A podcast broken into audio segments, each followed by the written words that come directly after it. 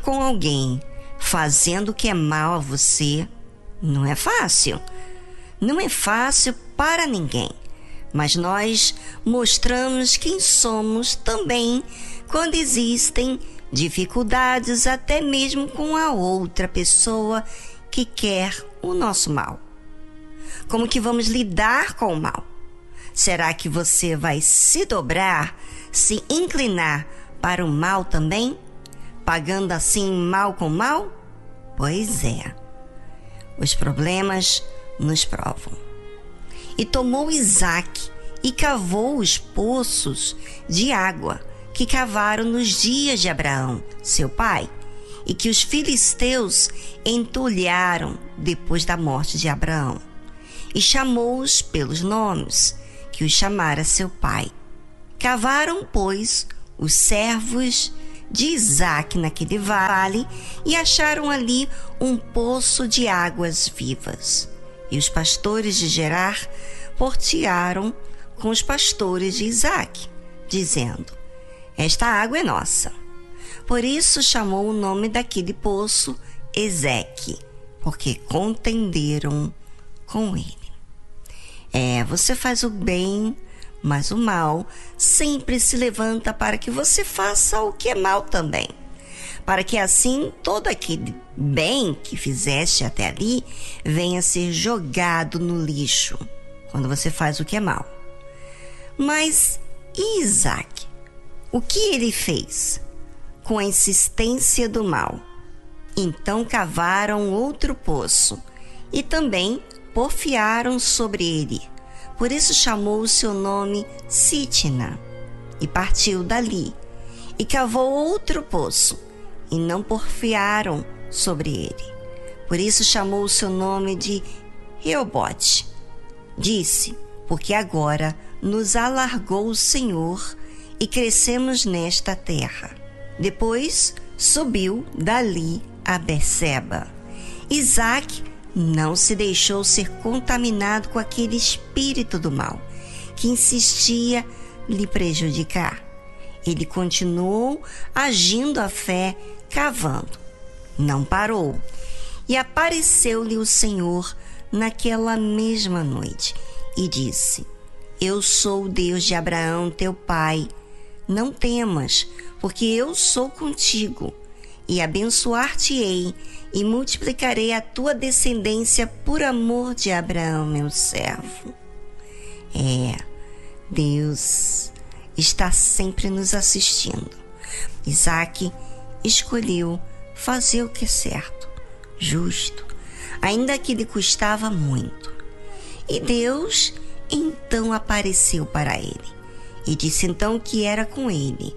Estimulou a Isaac continuar exercitando a fé. Que Deus maravilhoso, não é? Quando ele vê que estamos esgotando as nossas forças, ele fala, ele ensina a não desanimarmos, porque ele é conosco. E ele fala isso de forma particular. Muito lindo o cuidado de Deus para com aqueles que insistem fazer o que é certo. E você, o que tem feito com as dificuldades? Tem desanimado ou tem feito você exercitar a fé ainda mais?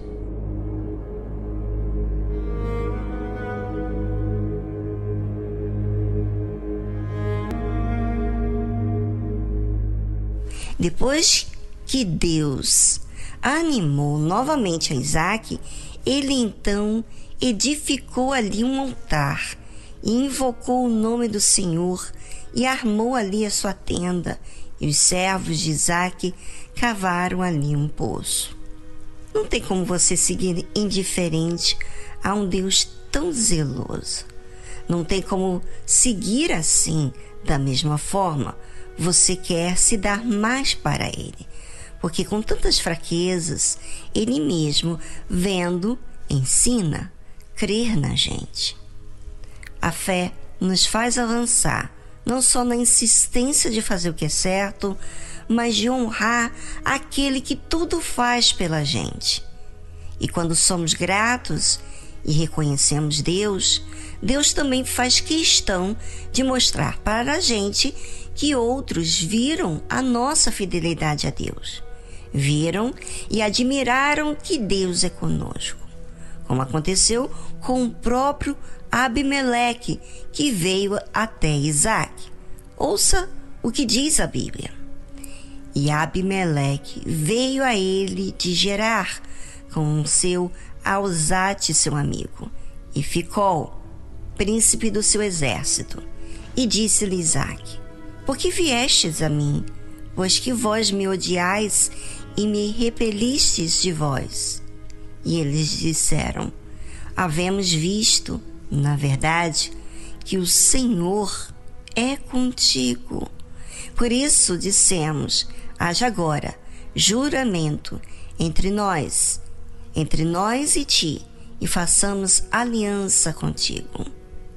É, quando você vence o mal com o bem, fica a evidência Deus em sua vida, porque você deixou com que a palavra de Deus permanecesse em você e preservou ela com a obediência, alimentando com perseverança em viver nela.